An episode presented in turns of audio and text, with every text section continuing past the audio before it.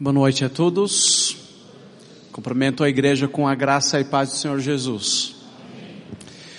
Com certeza, esse final de semana está sendo um tempo extremamente abençoado. Eu estou sendo muito mais abençoado, mais que abençoei. Tendo o privilégio de estar com um grande amigo, irmão, um grande homem de Deus, Luiz Saião. Rever vários irmãos que eu não vejo há muito tempo e isso é o motivo da alegria. Para aqueles que não me conhecem, meu nome é Merdi, é, meu nome completo Merdi Muazen Al-Alawi Regreg. Simples. Vou falar de novo, você repete comigo. Vamos lá. Merdi Muazen Al-Alawi Regreg. Agora tudo de novo. Merdi Muazen Al-Alawi Regreg. Aí tá difícil.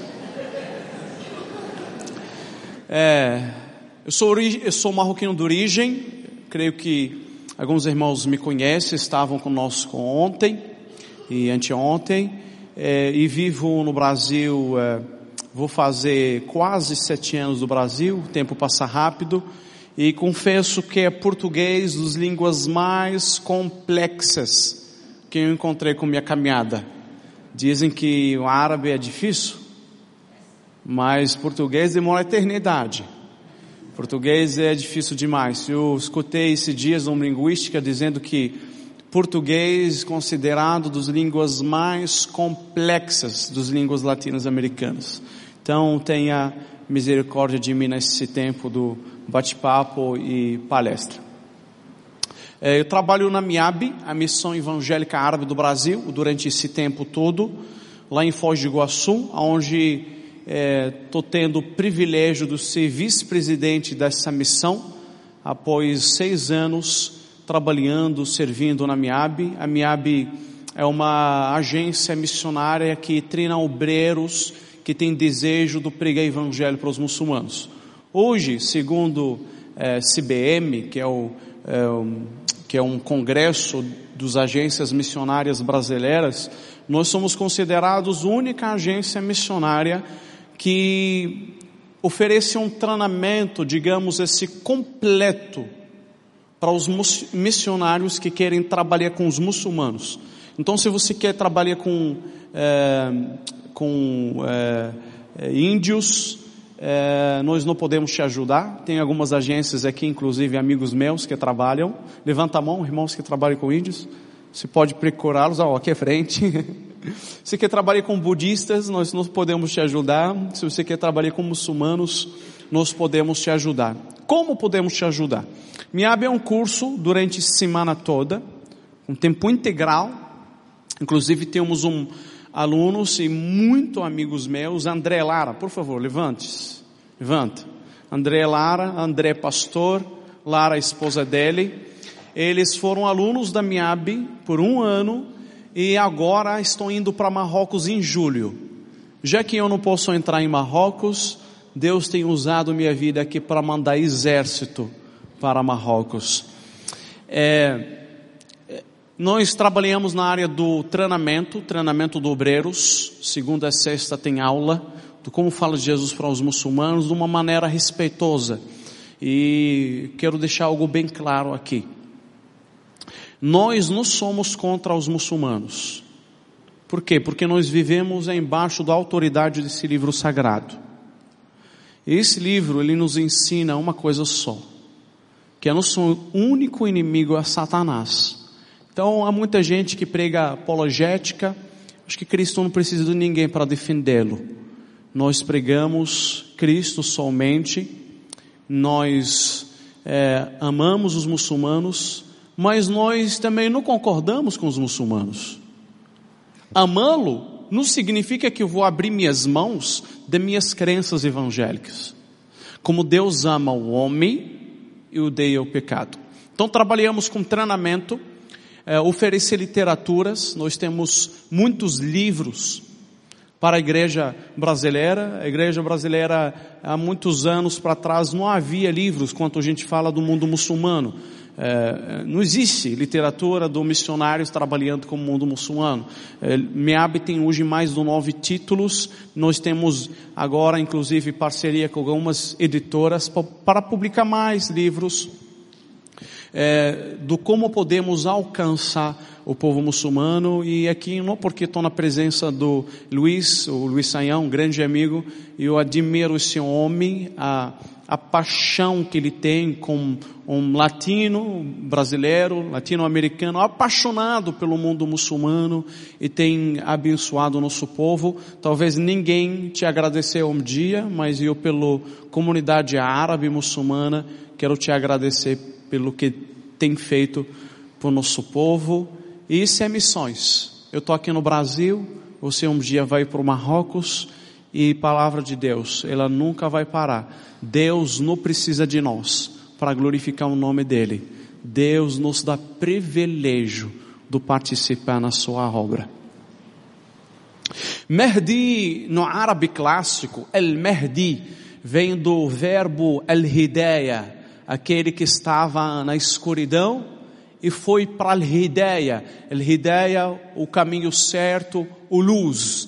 Ou seja, o significado literal do meu nome, Mehdi, aquele que estava na escuridão e viu a luz. Meus pais me deram esse nome, não sabiam que escuridão é esta, que luz é esta. Um dia eu perguntei a Dona Fátima, minha mãe, a senhora sabe por quê?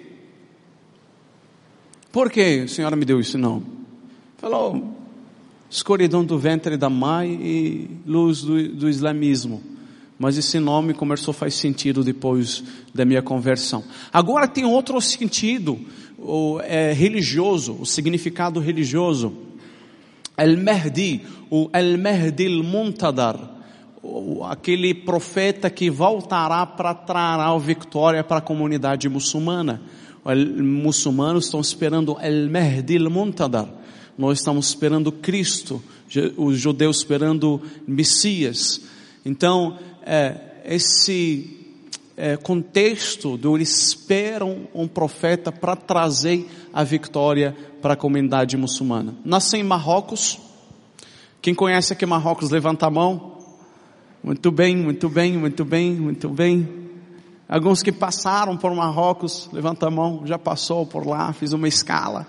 Benção, levanta para cima, não tem medo não, irmão. Que ninguém vai explodir, tá tudo certo, eu sou irmão. Tudo irmão aqui. Agora uma pergunta é curiosa. Quem conhece Marrocos na novela, levanta a mão. Levanta. Tem medo não, levanta, irmão. Levanta, conhece Marrocos na novela. Levanta, não tem medo. Pastor Luiz, olha aí, olha aí. Você tem uma ovelha aqui. Ovelhas que estão assistindo novela, cara. Eu nunca vou esquecer disso. Eu teve em Belém do Pará, lá na, na, na PV, lá na Richard. E preguei lá, saí. E uma irmã vem atrás de mim. Oi, irmão Merde, tudo bem? Tudo bem, irmã? irmão conhece clone?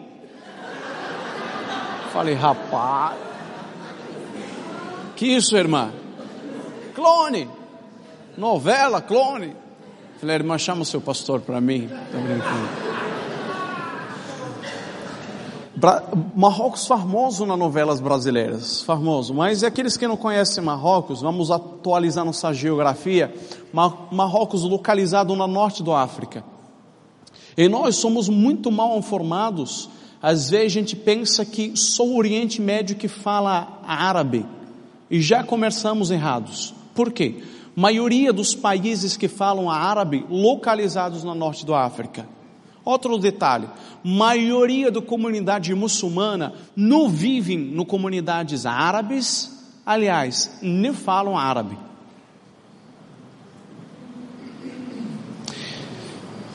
Maior comunidade árabe que fala árabe localizado no Oriente Médio, localizado no norte do África, Marrocos, Algéria, Mauritânia, Tunísia, Egito, Líbia.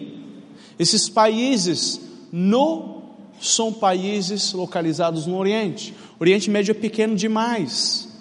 São países que têm mais de dois mil anos de história, porém São países pequenos, muito pequenos.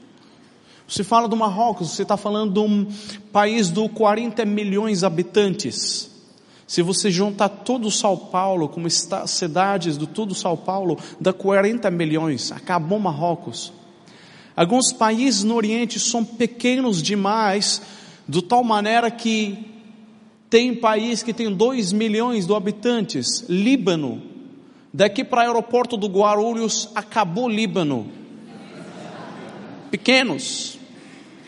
São países pequenos demais, mas são países grandes, né? É, esses, maioria dos libaneses não vive no Líbano, a maioria dos libaneses são fora do Líbano. Curioso. Então esses países do norte da África são países muçulmanos e são países que falam a árabe como língua oficial do país. E geralmente esses países têm outra língua além da língua uh, de origem. Uh, exemplo do Marrocos, aliás, todo o norte da África é francês. Marrocos foi colonizado pelos franceses, como Líbia, como Tunísia, eh, como vários países do Oriente foram colonizados pelos franceses, e se a gente deixou eh, a sua língua. Esses dias eu estava pedindo um certificado, um, um certidão do nascimento eh, do meu país de origem, esse certidão chegou em francês e árabe. Então eu precisei fazer duas traduções aumentadas. Por quê? Porque é árabe e francês. É, eles falam árabe e francês. Marrocos é um país de monarquia. Nós temos a monarquia há décadas, anos e anos e anos da monarquia. A monarquia literalmente ela é dona do país. Então se você quer, por exemplo, comprar um chip para usar o telefone, tem três empresas, agora tem mais. Eu saí do Marrocos há seis anos, vou fazer sete anos no Brasil. Aumentou nesses sete anos outras empresas, mas na época era Maroc Telecom eh, e Miditel, eh, e os dois são de família real. E agora tem mais, Inui, não sei o que, e tudo de família real. Então se você quer comprar chip é do família real, quando você ligar o TV, nós temos três canais. MD1, eh, Canal 1, eh, 2M, são do Família Real. Imprensa, imprensa, todo o jornal do país é do Família Real. 85% do fosfato mundial, isso está sendo gravado, ou seja, você pode verificar esses dados que eu estou falando.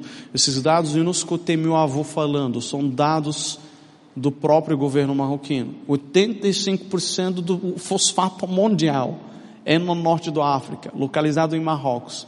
Inclusive tem uma empresa do fosfato em Minas Gerais do Marrocos. Do fosfato. 85% do fosfato mundial é Marrocos. Quem pertence? Família real. Se, for, se por acaso você sentiu ofendido e aí você queria sair do país, Única empresa aeronáutica, Royal Air Maroc, do Família Real do Marrocos. Meus irmãos, ele vai roubar o quê? Se é tudo é dele. Tudo é dele. O que ele vai roubar? Então, nós não temos noção da monarquia. Quando se vê em um jornal nacional, sem fazer a propaganda aqui de canais, você vê corruptos, roubou não sei o quê, Sim, é ladrão, roubou, mas você não conhece o que é roubar. Porque tem países que roubaram todo o país, todo o país é deles. E quando se fala sobre democracia no Oriente Médio e Norte da África, são democracias absurdas. Exemplo do Egito, 40 anos, Hosni Mubarak, presidente. 40 anos, você já viu um presidente 40 anos? Mais que Faraó. Quando se olha para a Líbia, Omar al-Qaddafi, al-Qaddafi morrendo, cara, mas não queria se levantar do cadeira do poder. Eu prefiro matar meu povo, mas dessa cadeira não levanto não. 38 anos presidente. Você olha para a Algéria, uma vergonha, O presidente anda com cadeira do roda, ele não consegue nem falar. Dez anos governando do cadeira de roda. Ele não fala, não consegue falar, governou o país. Daqui a pouco nós vamos falar sobre essa loucura que está acontecendo no Oriente Médio e Norte da África, mas vamos deixar no segundo momento.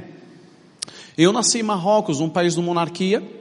Aqui no Brasil, é, sou asilado diplomático, reconhecido pelo MJ, Ministério da Justiça Brasileira.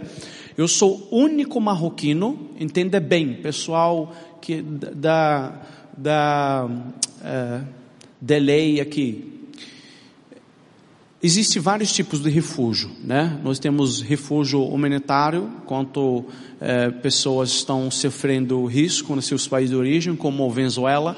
Nós temos é, refúgio é, religioso, os sírios libaneses que vêm para cá perseguidos por causa dos seus países, e nós temos outro tipo do, do refúgio, talvez dos refúgios mais complexos do mundo, que é o refúgio diplomático. Refúgio diplomático quando você entra num país com passaporte diplomático e aí você pede um asilo diplomático para o Ministério da Justiça. Não é para a Polícia Federal. A Polícia Federal ela faz parte administrativa. Ela tira seu digital e ele encaminha para o Ministério da Justiça. Então, quando a gente fala desse refúgio, eu sou o único refugiado de nacionalidade marroquina que tem um refúgio diplomático no Brasil.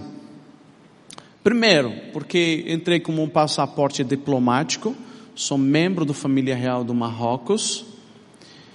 É, e segundo, apesar que meu refúgio tem um pouco da liberdade religiosa, na legislação não se enquadra por causa do passaporte diplomático.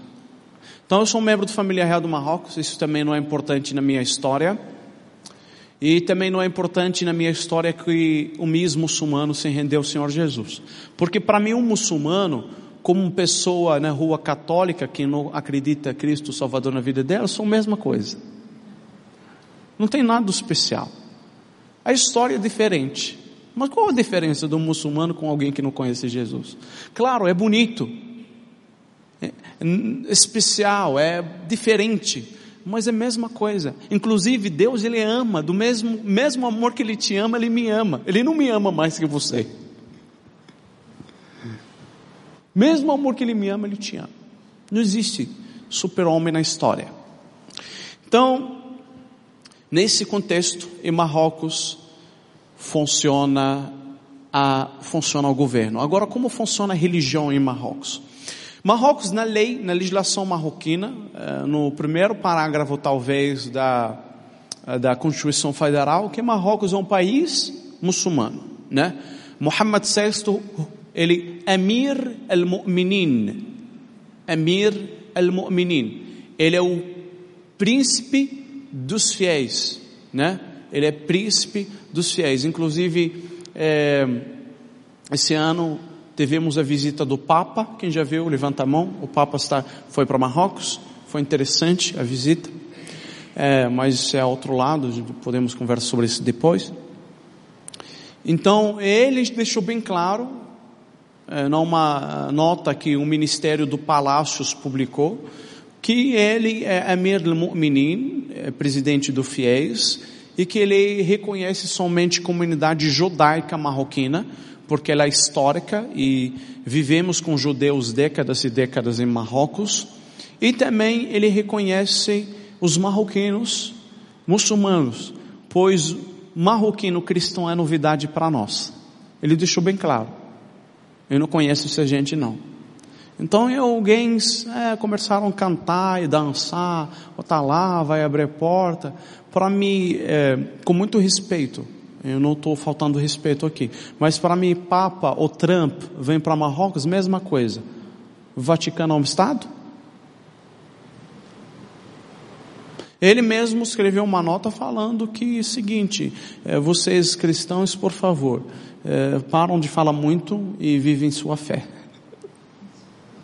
A nota, acho que foi escrito, se foi, foi é, vinculado, colocado, publicado, não é conversa ou, ou minha visão sobre o assunto. Então eu vivi nesse contexto eh, do monarquia em Marrocos, estudei dentro do Tuarga, o que nós chamamos do condomínio do Tuarga, que é o Palácio do Rabat. Toda a minha vida, até 16 anos, estudei na escola militar do monarquia.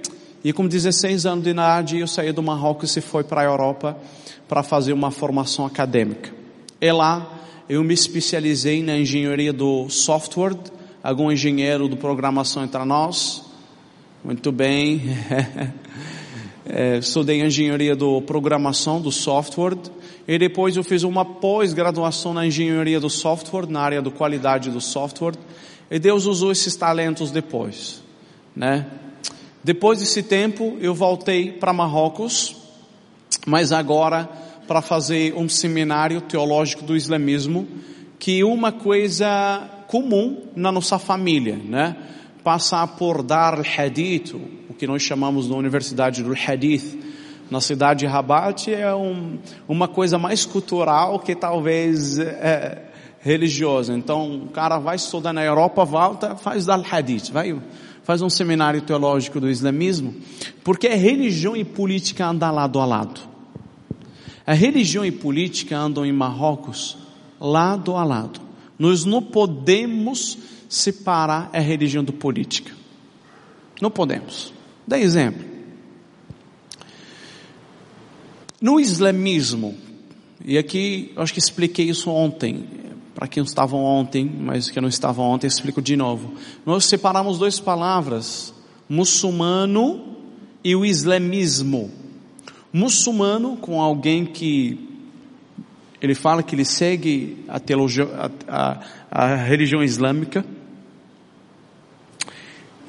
E o islamismo como teologia. Por quê? Porque o cristianismo é uma teologia. O cristão é alguém que se identifica com cristão. Todo cristão é crente no Senhor Jesus? Cristão genuíno, seguidor da palavra? Não. Como não todos os muçulmanos são seguidores da tua palavra.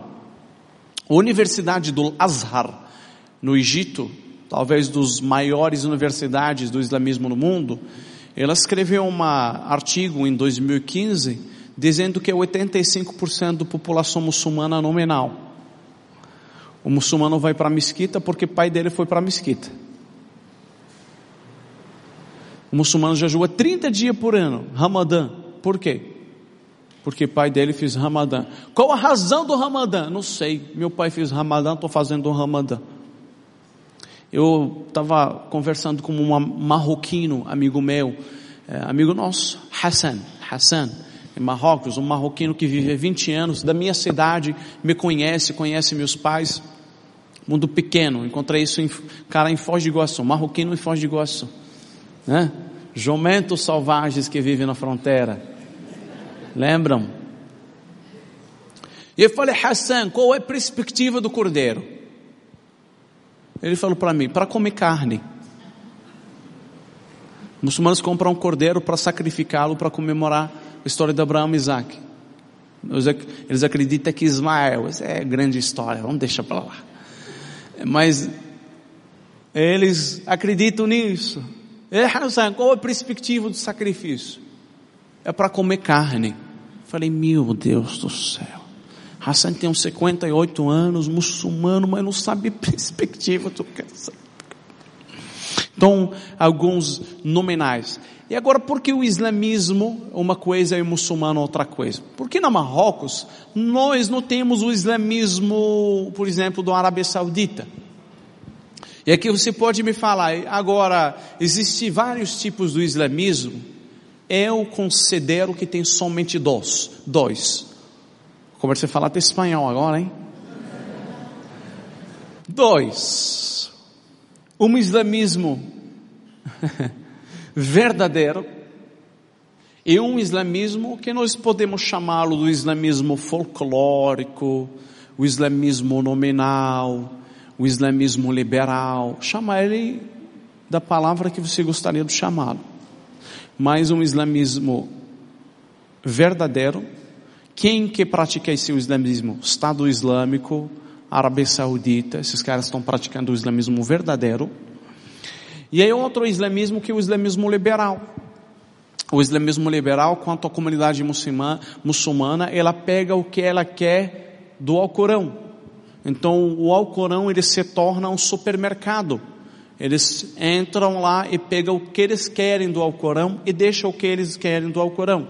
Talvez você está imaginando algumas igrejas, né? Tem muito crente que ele pensa que a Bíblia é supermercado. E a palavra de Deus ela não é um supermercado. A palavra de Deus ela é para ser cumprida ou deixada. Então, eles pegam o que eles querem do Alcorão e deixam o que eles não querem. Há coisas que servem em Marrocos, há coisas que não servem. Por isso nós temos um ministro do islamismo, que é ele que filtra essas coisas e pega o que ele quer e deixa o que não quer. Então, no meio de toda essa confusão, digamos assim, eu entrei para fazer um seminário teológico do islamismo, para estudar o que? O islamismo. Lembrando que a legislação marroquina, é, é, ela diz no artigo, não lembro o artigo, mas o número do artigo, mas ela, ele relata uh, a situação se um marroquino foi pego como uma Bíblia em árabe, escrita em árabe, o lei determina até dois anos de cadeia. Tem uma lei muito engraçado chamado Za'za'at Aqidat Muslim. Literalmente significa quando você balança ou escandaliza a religião do muçulmano. Aí isso cinco anos de cadeia dá, no máximo, pena máxima, cinco anos de cadeia. Isso é lei, isso é legislação marroquina. Claro, quando eles vão pegar alguém para dar a cadeia para ele, eles não dão esse, eles não vão falar porque ele foi pego com uma Bíblia, porque direitos humanos se levanta. Então eles precisam fazer um cenário para te levar para a cadeia bonitinho. Eles arrumam um cenário bacana e te levam para a cadeia. Igual o que aconteceu com aqueles irmãos americanos na cidade de Ifran em 2009, né? Entraram naquele é, entraram naquele orfanato que havia em Marrocos 30 anos e falaram que esses caras aí estão abusando dos crianças sexualmente. E ganharam apoio do povo, da sociedade e foram julgados nove anos na cadeia. Né? Depois o rei, para sair bonito na história, ele escreveu, um, deu uma carta do misericórdia, eles saíram, foram importados, nunca volta aqui, vai embora, veio exemplo para pessoas não pregam aqui, então vai embora. Então, mais ou menos esta bagunça que temos em Marrocos. Existe igreja, nós é, temos pesquisado, conversado com alguns pastores, é, quando eu falo pastores é, na Marrocos são poucos pastores. E quando eu falo igreja em Marrocos, estou falando de uma casa com 10 membros que se encontra cada sexta-feira assustados do polícia entrar a qualquer hora. É, às vezes polícia fica de olho, até alguns pastores foram intimidados por polícia. Seguinte, nós sabemos que vocês são cristãos, mas por favor, orem e cala sua boca, fecha a janela, não faz muita propaganda e fica quieto aí muitos pastores, inclusive vamos trazer um desses pastores em agosto aqui para o Brasil, pastor Abdul Kader, da igreja do Rabat, Rabat.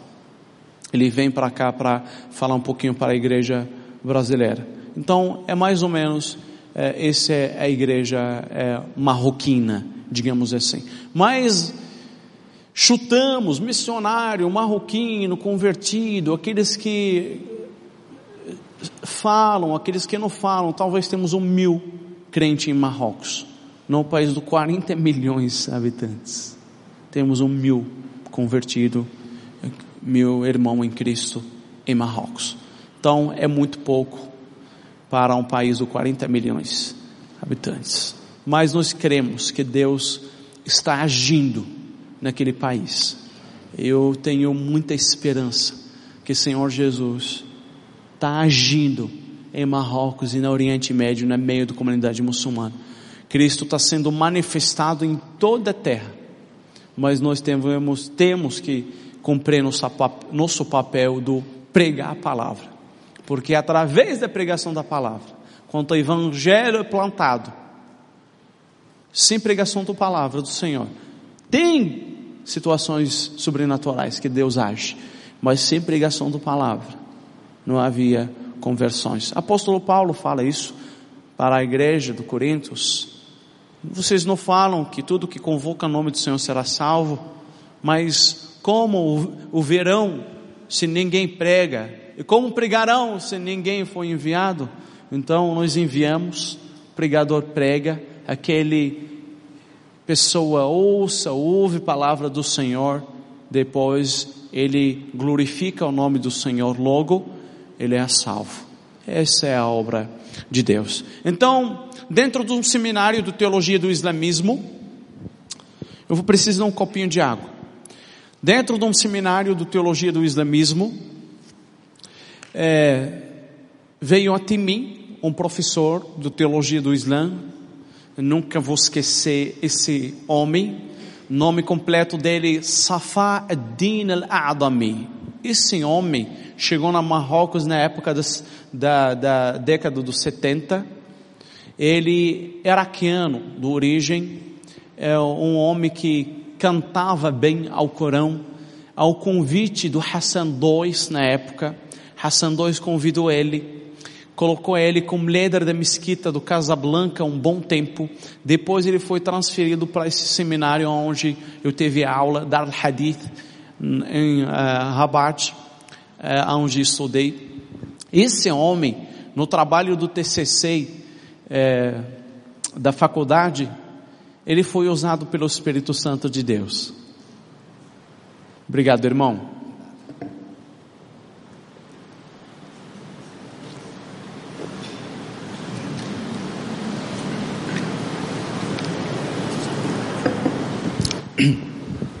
Esse homem foi é, guiado pelo Espírito Santo de Deus. Esse homem veio até mim, como um livro bem fino, Evangelho de Lucas, nunca vou esquecer disso. Um livro do Evangelho de Lucas. Ele me diz, Merdi, eu tenho um trabalho por seu trabalho do TCC. Entregou o Evangelho de Lucas para mim ele falou para mim que você vai fazer agora um trabalho do comparação sobre Evangelho de Lucas e os temas que tem na Evangelho de Lucas e o Corão. Eu preciso fazer um paralelo aqui. Quanto o governo marroquino entrou nesse orfanato em Marrocos em 2009, eles entraram lá e acharam muito material evangélico, evangelístico, em árabe, filme Jesus, DVDs, é, Antigo Testamento, é, livros a respeito à nossa fé cristã. E eles ficaram em dúvida se queimar esse material ou fazer outra coisa com ele. E aí um dos delegados daquele caso falou: não, vamos pegar esse material e vamos levar no seminário teológico do islamismo, para que os alunos lá fazem mestrados, doutorados, critiquem esse material. Aonde parou? parou aqui. Costumo dizer, eu tenho um texto um texto sempre fala comigo. Todo crente no Senhor Jesus tem aquele texto que, quando ele lê ele, ele lembra da sua vida, na é verdade? Aqueles textos que resumem a sua biografia da vida. Eu tenho algum texto desses textos. Tudo, toda a palavra de Deus é viva. Toda a palavra de Deus é eficaz. Toda a palavra de Deus ela não volta vazia. Estamos falando ontem sobre a importância da pregação do Evangelho. E falei que meus, com meus irmãos aqui que nós não pregamos nada além da palavra. Nós não pregamos sobre palavra, o que nós achamos da palavra, nós pregamos somente a palavra. O pregador, ele não prepara a palavra. Ele prepara sermão. Porque palavra já é de Deus, do tal maneira que Deus não tem compromisso com o pregador.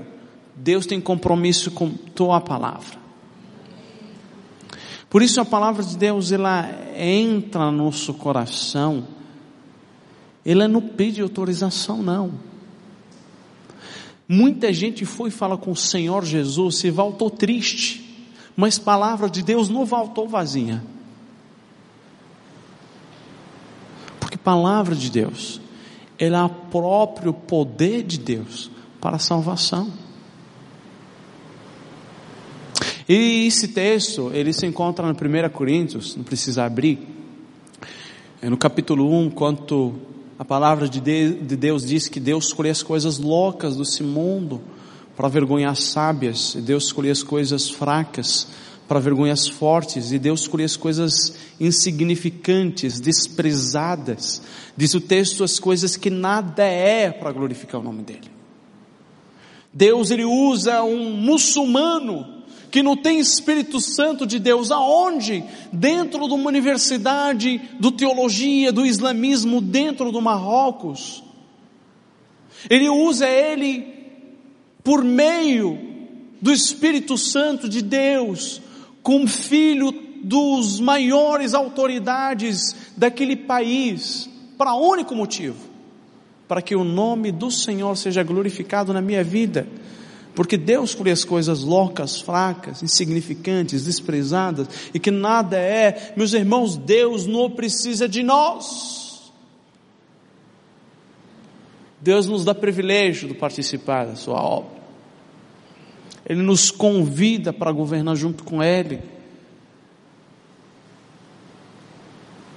Digo que é o melhor emprego do universo, seja um embaixador do Evangelho embaixador do Rei dos Reis, do Senhor dos Senhores.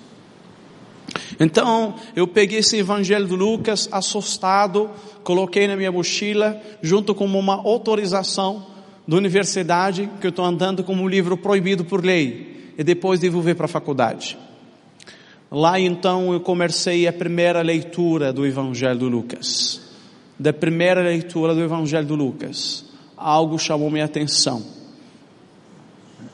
E aí eu li aquele livro de volta. E falei, eu não estou entendendo. E na segunda leitura eu li aquele livro de volta e falei, não estou entendendo. Em cada leitura Deus fala comigo diferente. Aí começo a dizer que esse livro é um livro mágico. Mas a palavra de Deus é viva, a palavra de Deus é eficaz. Fiz vários trabalhos além da minha biografia, agora vejo, que vai estar lá no fundo hoje. Eu tenho um livro, ainda não publicamos em português, chamado 10 pontos porque eu deixei o islamismo. Baseado no trabalho, pesquisa do TCC, comparando o amor de Deus na Bíblia, o amor de Deus no Corão, a verdade de Deus na Bíblia, a verdade de Deus no Corão, a oração na Bíblia, a oração no Corão. Ontem nós fazemos um exemplo né, sobre o amor de Deus na Bíblia. Não sei se no, hoje no, na rádio ou ontem na igreja da Chácara. Falamos sobre o amor de Deus. Como é o Deus na Bíblia, o amor dele, o amor dele no Corão. Falamos sobre oração. Exemplo, muçulmano quanto ora por dia? Cinco vezes. Uma direção específica, precisa fazer uma limpeza específica, ele precisa falar somente ao Corão e no final ele faz pedidos. Algo comum na teologia cristã. Na oração somente, uma só coisa, que, que o crente esquece, a adoração. Nós vamos para a igreja não para receber, mas para adorar o rei. A perspectiva do ir para a igreja não é para pedir. Eu sei que você está com problemas, mas a perspectiva para que você se encontre com seu rei, com o rei da igreja, para adorar o rei da igreja, para adorá-lo somente. E no final reclama, Deus, estou quebrantado, estou com problemas. Mas a perspectiva central de ir para a igreja para adorar o rei dos, rei dos reis, Senhor dos senhores. Então eles adoram, não pode pedir. Mas é uma limpeza específica. Há uma direção específica, Meca. E aí, nós, como podemos orar? Há três práticas cristãs que nós fazemos no tempo e fora do tempo. primeira deles é a oração. Não é tempo para a oração. Todo tempo é um tempo de oração. Nós oramos andando, nós oramos correndo, nós oramos na academia, nós oramos no carro, deitados, no chuveiro, nós oramos onde nós queremos, na direção que nós queremos, do jeito que nós queremos, porque nós somos livres para orar. Não é tempo para oração. Todo tempo é um tempo de oração. Então esse livro trata algumas coisas no islamismo e no cristianismo. Depois de tudo, você pesquisa eu entendi perfeitamente que Jesus é Salvador da minha vida. Como? Simples. A Bíblia diz que quanto nós conhecemos a verdade, a verdade de Deus nos liberta. A verdade de Deus, Ele abre nossos olhos. Mas eu confesso que no outro lado eu estava também mal, dizendo, Deus, mas não é justo. Agora minha mãe, Dona Fátima, vai para o inferno. Meu pai também, meus irmãos, toda essa comunidade muçulmana é doida. Só esses crentes que falam a verdade. Esse meu lado humano. É resposta bem clara. Quanto nós conhecemos a verdade, a verdade de Deus nos liberta quanto a gente entrega a nossa vida para Cristo, Ele abre nossos olhos. A gente começa a olhar umas coisas que nossa vida interior sem Cristo a gente nunca enxergou. Parece-me que Deus nos dá um óculos novos para enxergar a vida com novos lentes, que é a lente de Cristo. Até esse tempo sou convicto que Cristo é o Salvador da minha vida, mas eu preciso terminar essa pesquisa. E aí essa pesquisa termina com uma entrevista de um líder religioso, é, um pastor. Eu comecei a pesquisar e pesquisar e não achei absolutamente nada. Então entrei em contato pedindo ajuda do meu pai e meu pai simplesmente participou na minha conversão. Porque Deus escolhe as coisas loucas, fracas, significantes, desprezadas e que nada é. Meu pai teve um amigo, teve um amigo. Dos melhores amigos do meu pai mora em Londres um pastor presbiteriano seríssimo, chamado pastor Abdul Qadir.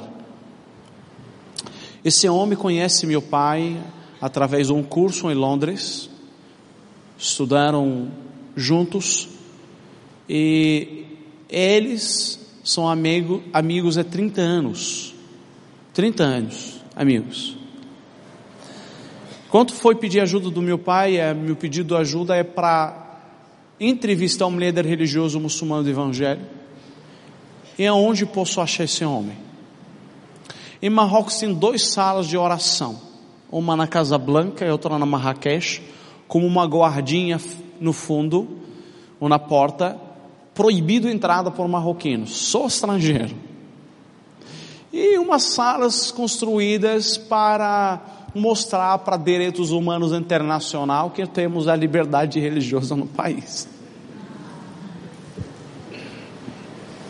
Então, meu pai participou da minha conversão e me deu o contato dos melhores amigos dele melhores amigos dele, que é meu pastor hoje. Porque dois escolhe as coisas loucas, fracas, insignificantes e desprezadas. Foi para Londres, entrevistei esse homem de Deus, pastor Abdul Qadir, grande homem de Deus. Depois dessa entrevista, no meu coração, só batia mais para Cristo e é certeza absoluta que é Cristo o Salvador da minha vida. Voltei para Marrocos. E aquele noite mesmo, fiquei do joelho e fiz uma oração do meu incrédulo. Peguei a Bíblia na uma mão e peguei o Corão na outra mão. E comecei a chorar. Chorar desesperadamente na casa do primeiro conselheiro daquele país, chorando, chorando, chorando, dizendo: Deus, será que existe um Deus? Salva minha alma. Esse livro chamado Alcorão, e eu vivi toda a minha vida com ele, mas eu nunca senti o que estou sentindo por esse livro chamado Evangelho. Esse livro aponta por uma personagem só, chamado Jesus Cristo de Nazaré, Filho de Deus, Rei dos Reis, Santo, se fez homem. Ele habitou entre nós, comeu como nós comemos, andou como nós andamos. Ele teve uma vida problemática. No nascimento dele, nem havia lugar onde nasceu, nasceu numa manjedoura, onde os animais descansam. Ele cresce um pouco, um rei doido chamado Herodes manda matá-lo. Ainda criança pede refúgio para Egito. Retorna para seu país de origem, com judeu. Ele trabalha e após um bom tempo ele levanta e começa a pregar as boas novas do seu pai. Ele aguentou todo tipo de gente, prostitutas, doidos, demoniados, paralíticos, os discípulos mais problemáticos ainda. Um traiu, outro negou, mas ele foi fiel até a morte, a morte da cruz. Ele é modelo de vida para nós. Ele morreu na cruz por causa dos pecadores, ressuscitou no terceiro dia e hoje ele reina, vive para tudo sempre. Deus, fala comigo. Vocês acreditam que, pensam que a Batistas não acredita no sobrenatural, meus irmãos? Você acha que Batista não tem fogo, não? Amém? Entra nós aqui alguns, igual o reverendo Nicodemos, ele diz assim: Boa noite para os batistas e graça e paz para assembleanos.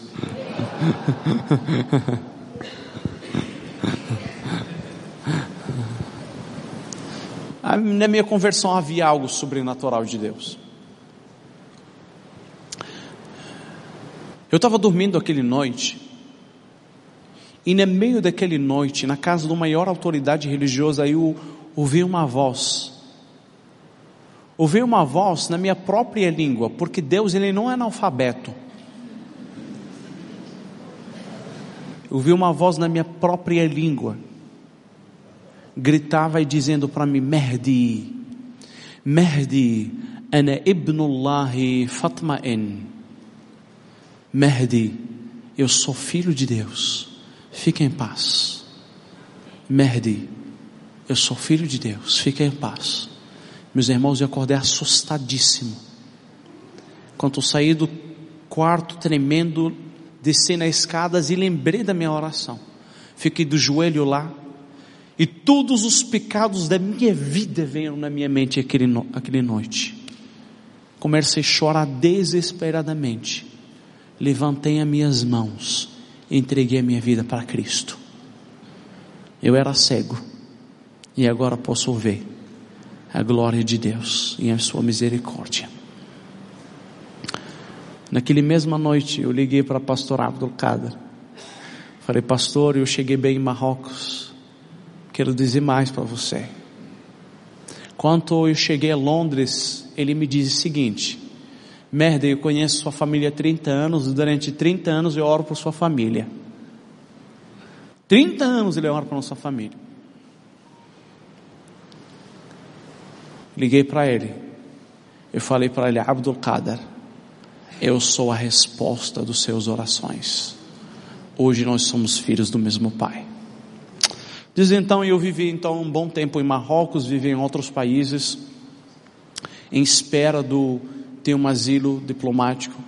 E hoje estou aqui no Brasil, vou fazer sete anos, tendo o privilégio de servir nesse país e no mundo, pregando somente as boas novas do Evangelho. Não é apologética, não é problemas. Eu sou uma pessoa que ama Jesus e que serve Jesus e que morrer e ser as últimas palavras dele nas últimas fôlegos de vida. Que eu não sou importante na minha história, mas que é importante Cristo que vive em mim. Você foi abençoado por esse vídeo, por esta mensagem? Inscreva-se no canal, aperte o sininho e você ficará sabendo das novas mensagens e reflexões do IBNU.